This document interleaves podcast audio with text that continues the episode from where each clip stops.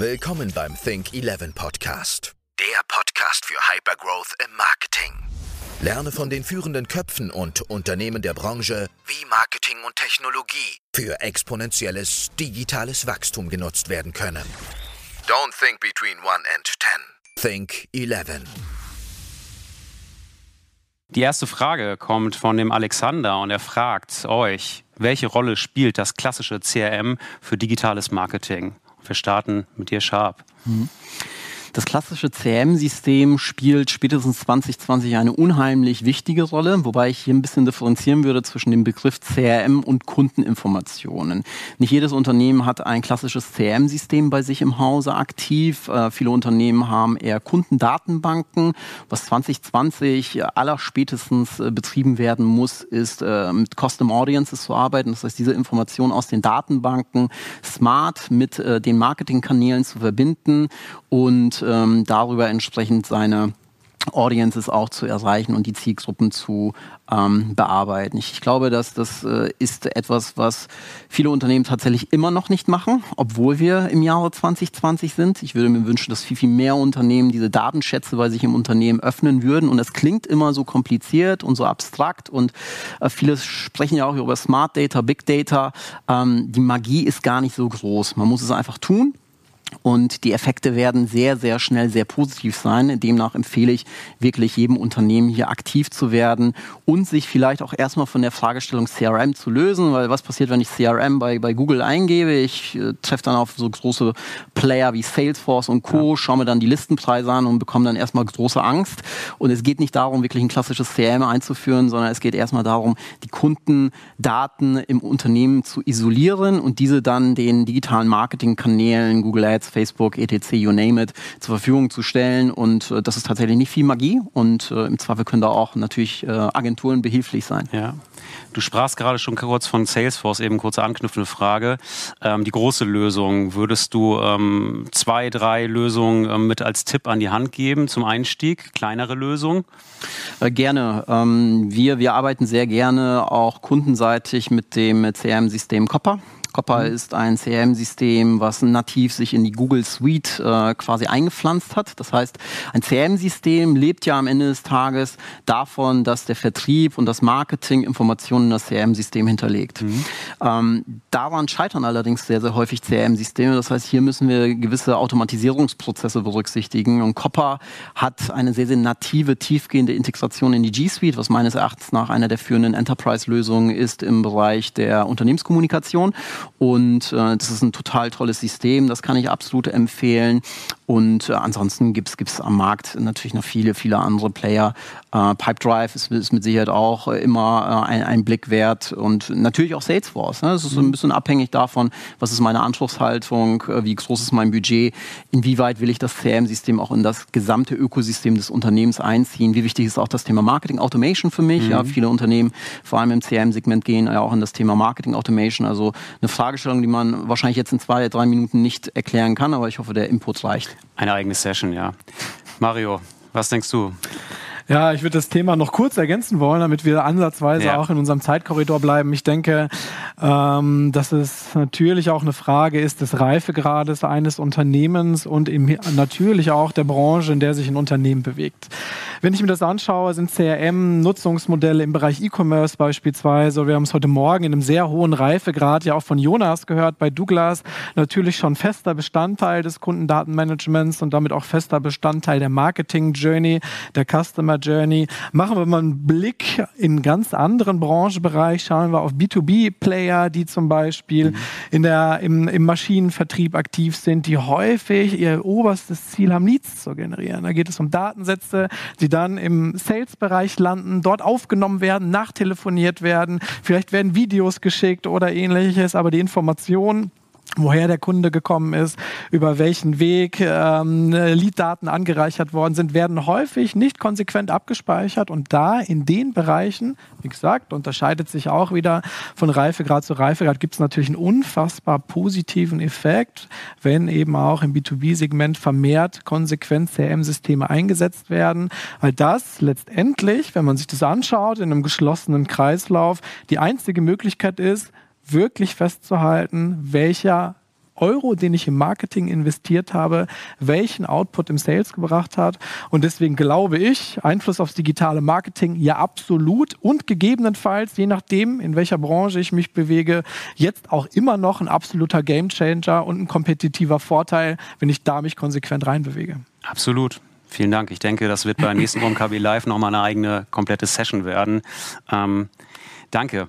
Jens fragt ähm, an uns als Agentur, also gar nicht jetzt aus dem Fragenpot für Dr. Florian Heinemann, sondern wir waren noch viel im Austausch schon mit den Usern jetzt im Vorfeld, an uns als Agentur, dass auch Sie und viele Unternehmen über das Thema Marketing Inhousing nachdenken, also entsprechend die Leistung nicht mit einer Agentur abzubilden, sondern selber Inhouse zu haben. Ähm, entsprechend, ja, Jens und sein Unternehmen denken auch darüber nach. Wie geht ihr als Agentur damit um? Und da gucke ich dich scharf an und bitte dich um ein, eine Antwort dazu. Mhm. Wir gehen damit sehr offensiv um. Ich glaube, es ist sehr, sehr smart für viele Unternehmen in das Thema Inhousing zu investieren. Nicht für jedes Unternehmen bietet es sich an, aber ich würde tatsächlich äh, viele Unternehmen heute gar nicht mehr dahingehend ausschließen. Das heißt, Unternehmen müssen sich intensiv mit dem Thema Inhousing und Inhouse-Kompetenzen beschäftigen, weil das mittlerweile auch einfach für viele Geschäftsmodelle ein äh, Core-Bereich ist, ein Kernbereich ist.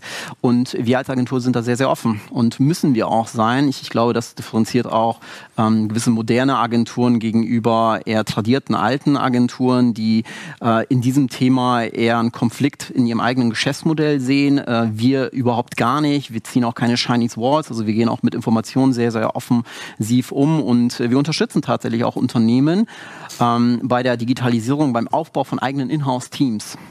Ich glaube, Agenturen können dann perspektivisch an vielen, vielen anderen Stellen als Sparringspartner eher im Bereich des digitalen Consultings immer noch davon profitieren. Aber ich glaube, es ist sehr smart, äh, gemeinsam mit dem Kunden das Thema Inhouse äh, auch sehr, sehr frühzeitig aktiv anzusprechen, statt mhm. dann irgendwann irgendwie aus dem Spiel raus zu sein. Ich glaube, da können wir als Agentur auch sehr, sehr stark beschleunigen, von infrastrukturellen Komponenten bis hin zu Netzwerken, bis, bis, bis hin zu der Komponente, dass wir auch beim Hiring unterstützen, können wir dieses äh, Ökosystem Inhouse Housing sehr, sehr breit abbilden und tun mhm. das auch. Und ähm, ja, feel free. Jeder, jeder ähm, nicht nur Kunde unseres Hauses, sondern auch andere Agenturen sollte sich tatsächlich aktiv mit diesem Thema beschäftigen. Also ich würde es mhm. zumindest tun als Kunde. Ja.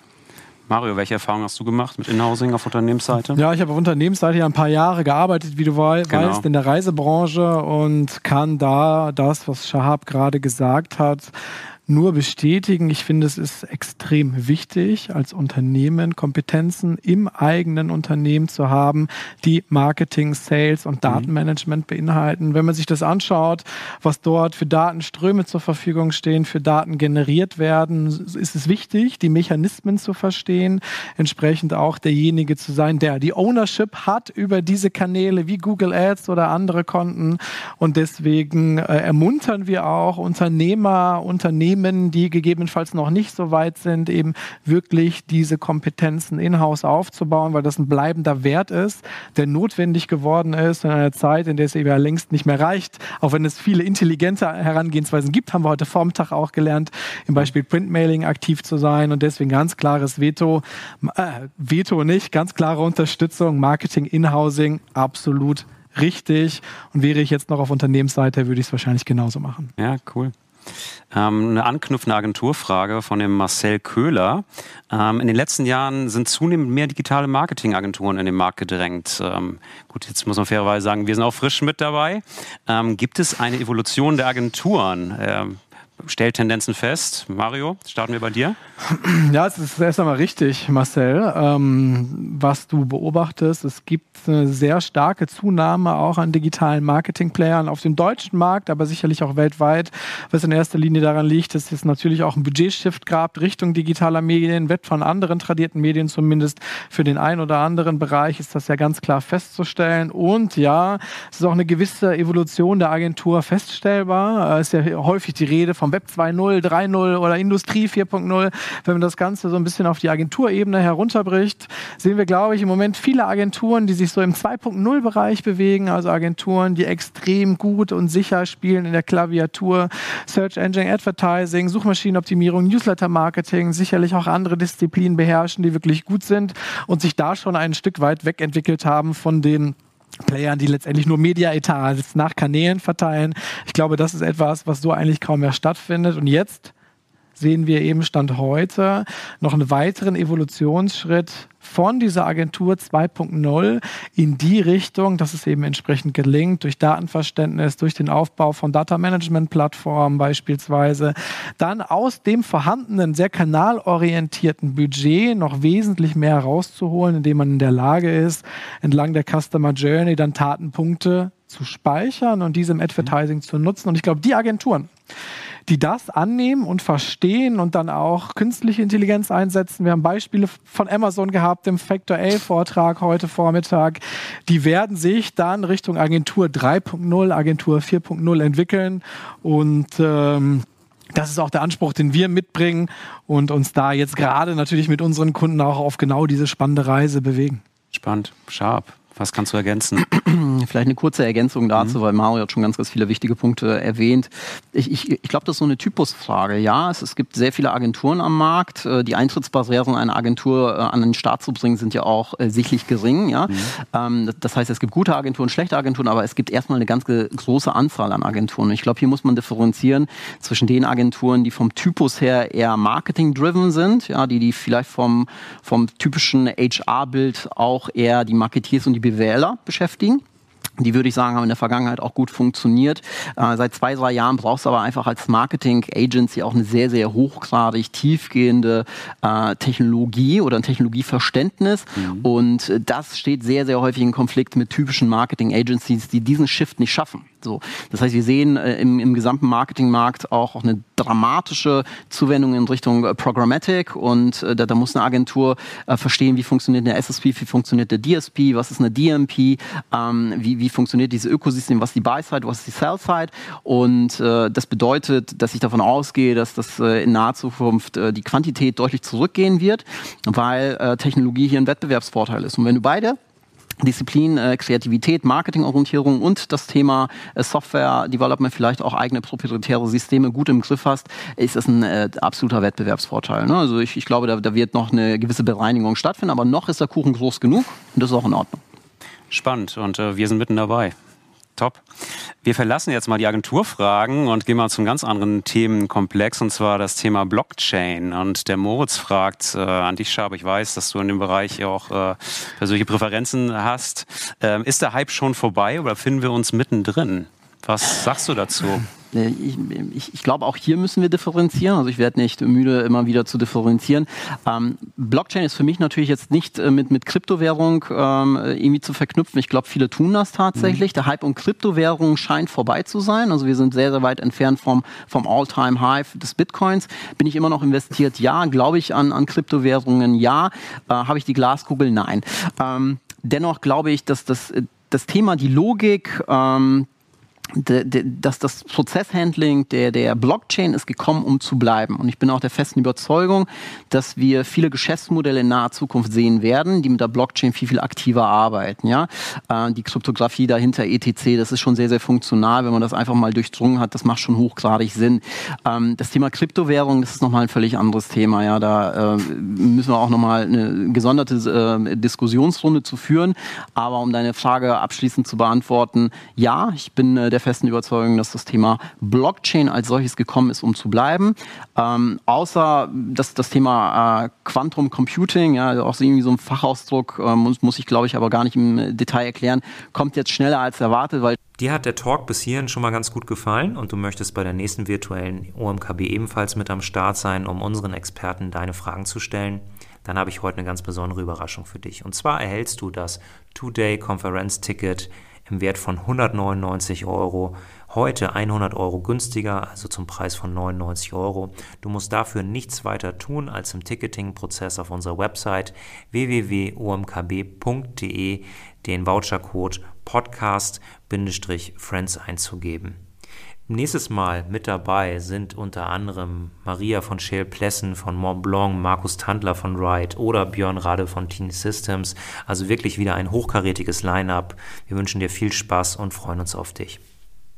Dann haben wir gegebenenfalls im Bereich Blockchain halt auch gewisse Probleme, weil dann gegebenenfalls die Kryptographie gar nicht mehr so schnell greifen kann wie die Quantencomputer dagegen äh, anarbeiten. Aber ja. das, das sind so meine Five Cent. Okay. Ja.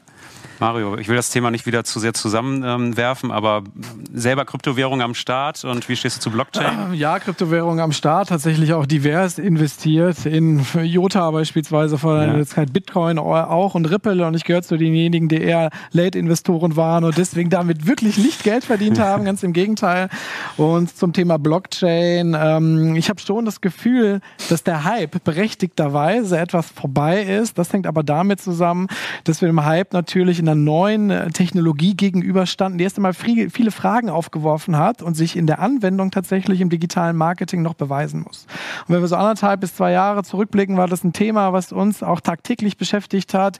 Habt ihr schon Blockchain im digitalen Marketing im Einsatz? Was gibt es da für Möglichkeiten? Ja. Wie kann vielleicht auch eine Agentur auf Basis von Blockchain aufgebaut werden und, und sehr, sehr stark innovieren? Und ich glaube, diese großen Fragen sind erst einmal dem tatsächlichen Praxistest gewichen, wo überprüft wird, wo gibt es tatsächlich tatsächlich Anwendungsfälle.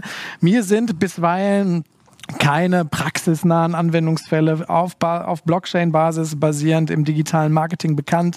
Glaube aber auch Sharp, das Thema bleibt logischerweise und ist eine Frage der Zeit, bis wir dort eben auch erfolgreiche Beispiele im Marketing sehen. Spannend. Auch hier denke ich, wird es äh, zukünftig nochmal eine Session zu geben, ganz, mhm. ganz bestimmt.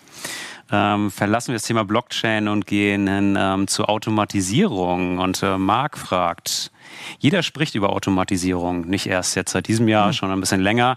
Ähm, was ist der größte Vorteil für Marketingabteilungen im Bereich des Einsatzes von KI-Automatisierung? Und wir starten mit dir, Mario.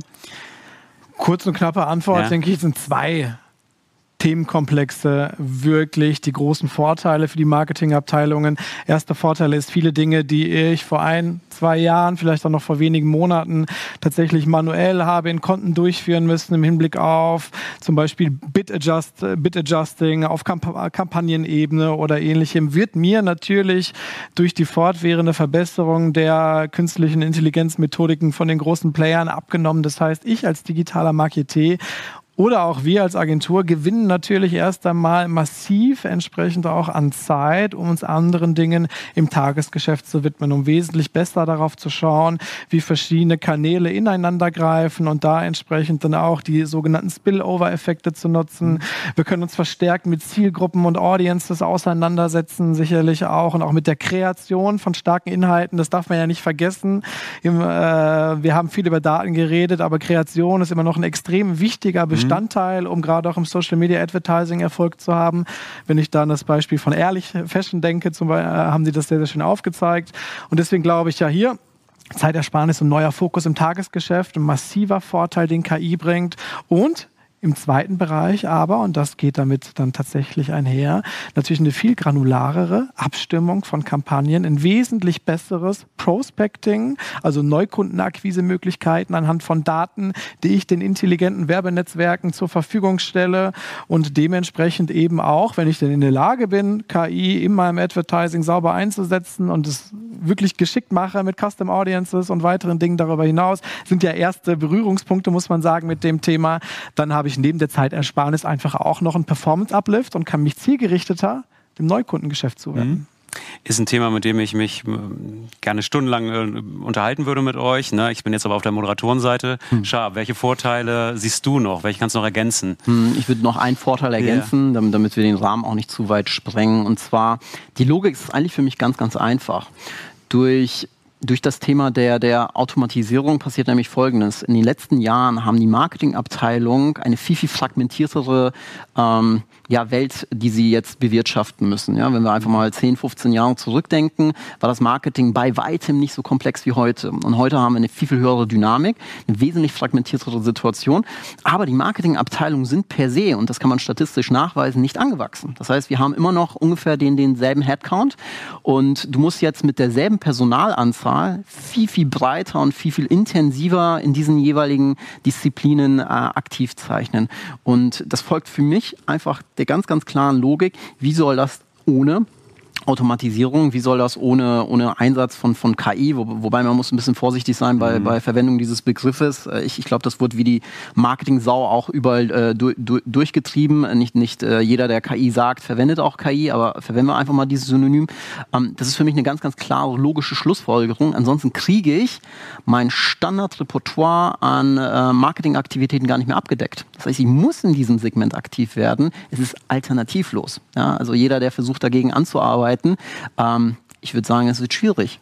Ja, absolut. Schab, danke für die Ausführung. Ähm, Christoph, sehr sympathischer Name, muss ich by the way sagen. Also gefällt mir außerordentlich gut. Äh, Grüße an Christoph. äh, Christoph fragt, welchen Stand hat Programmatic Advertising in Deutschland? Müssen wir uns damit jetzt eigentlich beschäftigen? Sharp? Ja, wir müssen uns damit beschäftigen. Das hat zwei, zwei Ausprägungen. Die erste Ausprägung ist, der Anteil am programmatisch eingekauften, äh, eingekauften Werbeinventar ist in den letzten Jahren immer weiter gestiegen. Der ist noch nicht am Zenit, auch in Deutschland nicht. Deutschland hinkt hier gewissermaßen auch hinter anderen Ländern hinterher, ist aber nicht Schlusslicht glücklicherweise. Das heißt, wir haben immer noch einen Anteil am programmatischen Werbevolumen, was on top jedes Jahr dazukommt. Das hat ein bisschen mhm. was zu tun damit, dass wir in Deutschland auch eine sehr, sehr fragmentierte Vermarktungslandschaft haben. Ähm, das heißt, das, das äh, muss betrieben werden. Und der andere Punkt ist, dass äh, ich, ich über programmatische Werbeeinkäufe mich auch etwas unabhängiger machen kann gegenüber ähm, ja, den, den Low-Hanging Fruits Performance Marketing Kanälen, würde ich einfach mal sagen. Wobei man jetzt auch fairerweise sagen muss, dass Google Ads und Facebook und, und Instagram-Ads, etc. am Ende ja auch alle programmatisch sind. Also das, was da im Hintergrund läuft, mhm. ist ja auch eine programmatische Auktion. Ähm, nur nennen sie es halt nicht programmatisch. Ähm, jetzt muss man aber sagen, dass neben Google und Co. natürlich auch noch weitere Player mit am Start sind. Wir haben heute ein bisschen was über Amazon beispielsweise gelernt, Criteo, Rubicon, OpenX, das sind ja viele, viele Player im Markt.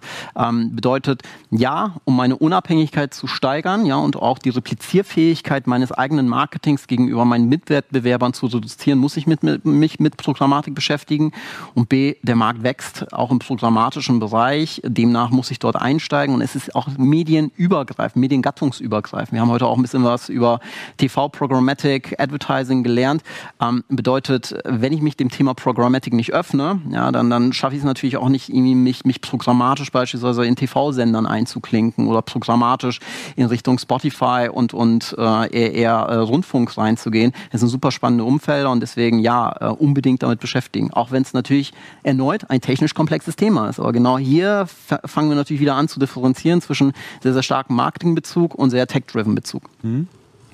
Mit Blick auf die Uhr würde ich gerne zur nächsten Frage gehen. Mario, ich hoffe, du bist mir nicht böse. Nein, absolut nicht. Aber würde dir gerne die nächste Frage zuwerfen. Auch ein, ein Hype-Thema, was ähm, ja letztes, vorletztes Jahr auch wie die Sau durchs Dorf getrieben wurde, ist das Thema Voice. Alex, Cortana, Google, Siri. Soll ich mich jetzt mit Voice beschäftigen, Mario? Also die, die Frage stellt sich ja eigentlich gar nicht, weil man sich anschauen muss, wie viele Devices aus dieser Richtung verkauft worden sind. Ja. Natürlich auch aus dem Hause Amazon, wo wir heute Nachmittag noch einen Vortrag zu haben. Ich selber habe, wenn wir auf den Echo einmal schauen, glaube ich, fünf Devices, fünf Echos zu Hause bei mir verteilt. Also eins der, du auch wahrscheinlich ja, ähnlich, wenn es sogar noch mehr. Grade, ja. Das heißt, von der Device-Verbreitung in Deutschland oder auch weltweit kann ich jetzt aus dem Kopf heraus keine, keine genauen Zahlen nennen, aber ist es natürlich so, dass das Thema der Voice-Steuerung, das Thema entsprechend auch von Smart Home und Co. natürlich in der Breite der Gesellschaft angekommen ist und dementsprechend natürlich auch die Player, und das sind ja die altbekannten, muss man sagen, mhm. Google, Amazon an vorderster Front, logischerweise Einzug, Einzug erhalten haben in unsere Wohnzimmer, vielleicht sogar auch in unsere Schlafzimmer und entsprechend die Musik steuern, Befehle ausführen, einen Wetterbericht vorlesen und Co. Was ich aber auch festgestellt habe, es ist ex extrem schwierig natürlich als Unternehmen Skills zu erarbeiten, die tatsächlich auch Relevanz auf den Devices dann auch aufweisen. Das heißt, der Zugang zu den Devices als Unternehmen ist extrem schwierig und komplex. Und es wurde ja vorhergesagt, dass gerade auch mit Voice entsprechende große Disruption stattfinden wird, gerade auch im Bereich der Suche. Wenn wir uns also die Cash-Cow von Google anschauen, Google Ads, ähm, kann ich mich noch an den Abgesang letztendlich erinnern, weil eben sehr, sehr viel auch dann tatsächlich über Voice entsprechend auch an Suchen eingegeben wird. Ich glaube, mobil ist das auch weiterhin der Fall, dass wir da einen sehr starken Anstieg sehen an entsprechenden Searches, die über Voice getätigt werden. Und damit geht insbesondere eine Komplexität einher, die im Bereich der Suchmaschinenoptimierung zu finden ist, weil die Fragen komplexer werden, longtailiger werden und es deswegen auch aus meiner Sicht eine wichtige Disziplin in der Suchmaschinenoptimierung Empfehlung ist, sich die Search Queries genau anzuschauen, zu gucken, was im Bereich Voice denn da noch mit hinzukommt.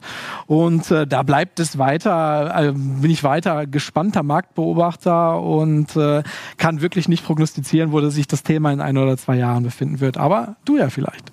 Klar. Wie viele Echos hast du zu Hause stehen? Tatsächlich habe ich gar nicht so viele Echos zu Hause stehen, aber Voice Only isoliert betrachtet, für mich ist kein spannendes Thema tatsächlich. Ähm, man, man, muss auch berücksichtigen, wenn wir beispielsweise mit unserem Handy interagieren, ist, ist der Bildschirm immer ein sehr, sehr wichtiges begleitendes Medium. Das heißt, mhm. Voice ist für mich immer in Kombination mit einem Bildschirm absolut powerful. Isoliert in sich betrachtet hat Voice auch seine Daseinsberechtigung, aber ich glaube, Unternehmen müssen anfangen, ähm, Voice, Voice nicht isoliert zu betrachten, sondern immer mit dem Begleitmedium Bildschirm. Und dann kann es unheimlich äh, stark sein.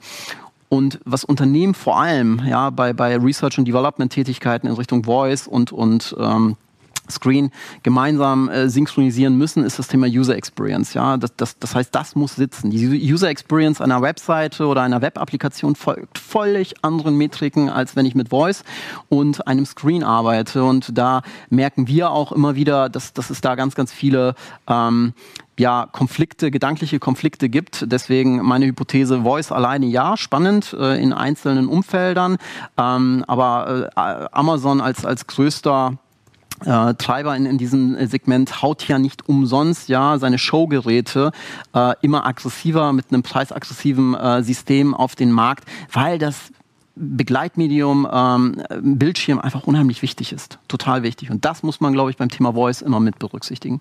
Absolut. So ein Echo Show hat auch schon bei uns Einzug gehalten. Meine Tochter steht immer fleißig davor und äh, ruft äh, entsprechend Alexa die, die Suchanfragen um die Ohren. Bisher wird noch nichts gekauft worden, aber wird bestimmt noch kommen. Gut, äh, Claudia fragt etwas zum Thema Google Analytics. Und zwar nutzen Sie natürlich äh, Google Analytics wie die meisten Unternehmen. Sie sagt, Sie können daraus aber nur bedingte Informationen und Insights herausziehen. Was wäre das, das perfekte Vorgehen für Sie oder was wäre ein Vorgehen für Sie? Wie können Sie, wie können Sie vorgehen, Sharp? Hm. Hm. Kurze Antwort. Ich würde sagen, der Großteil der, der Unternehmen, die ich zumindest kennengelernt habe, haben Google Analytics nur sehr, sehr rudimentär integriert. Das heißt, da sollte man vielleicht einfach darüber nachdenken, die Integrationsmaßnahmen seitens Google Analytics etwas intensiver auszuprägen. Das, das ist, glaube ich, schon mal eine ganz, ganz wichtige Baustelle. Und dann bringt dir all das Datenmaterial wenig, wenn, wenn du im Unternehmen nicht tagtäglich damit arbeitest. Und jetzt muss man sagen, Google Analytics hat in den letzten Jahren schon eine gewisse Journey hingelegt und es ist wesentlich User Experience leistungsfreudiger geworden und auch visuell stärker. Aber die Visualisierung ist da bei weitem noch nicht am Ende. Das heißt, der zweite Punkt ist, was ich immer empfehle, Dashboards zu bauen, ja, gegebenenfalls auch ähm, das Google Data Studio zu nutzen, die Informationen hier raus zu destillieren und wirklich ähm, relevante Metriken visuell schön darzustellen, weil wir sind visuell geprägt. Wir haben ja heute auch viel über psychologisches Marketing gelernt. Unsere Kiste da oben funktioniert immer noch sehr, sehr visuell getrieben. Mhm. Und das wären so die zwei Hausaufgaben, die ich äh, wahrscheinlich jedem ad hoc erstmal übertragen würde, der sich am Anfang des gesamten Themas Analytics bewegt. Aber so habe ich die Frage jetzt auch interpretiert. Mhm. Passt. Wir sind jetzt schon kurz vor knapp, deswegen will ich noch eine Frage an euch stellen. Und zwar ist das eine Frage direkt an Think11 gestellt. Und zwar fragt die Jenny, ähm, wobei ich fairerweise sagen muss, die Frage kam auch noch das ein oder andere Mal. Sie sieht seit Wochen nur noch Think11-Werbung. Was ist eure Strategie dahinter? Marek, erst dich. ja, also könnte ich ja referenzieren auf den Vortrag von heute Morgen von Psycheting und äh, ja. der lieben Sarah, die gesagt hat, Wiederholung, Wiederholung, Wiederholung, es macht tatsächlich Sinn. Und das ist aber nur ein Teil natürlich der Antwort, warum wir entsprechend sehr, sehr intensiv in Retargeting und Remarketing investieren. Letztendlich ist es natürlich tatsächlich mit dem Augenzwinkern ein Wiederholungseffekt bei den potenziellen Kunden, die auf unserer Webseite sind oder auch Bewerbern oder weiteren Stakeholdern, Menschen, die sich über die Konferenz informieren wollen. Ja, auch eine breite Klaviatur an Personen, die bei uns auf der think11.de unterwegs sind. Und so bleiben wir im Gedächtnis. Und das ist, führt häufig zu einem Augenzwinkern, wenn wir mit Kunden ins Gespräch kommen, zeigt natürlich auch, dass wir verstanden haben, wie in, ähm, intensiv man mit der Nutzerverfolgung arbeiten kann. Ich würde das jetzt keinem E-Commercer empfehlen, das muss ich auch dazu sagen, aber für uns als Agentur erfüllt das da wunderbar seinen Zweck. Ja.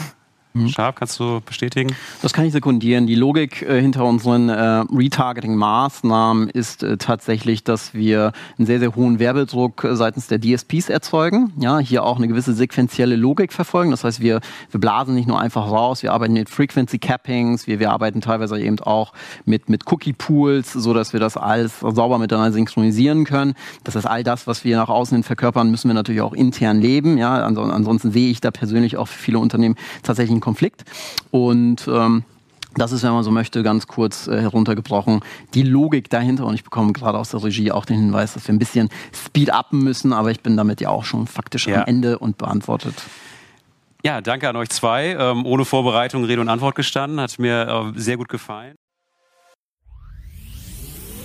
Das war Think 11, der Podcast für Hypergrowth im Marketing.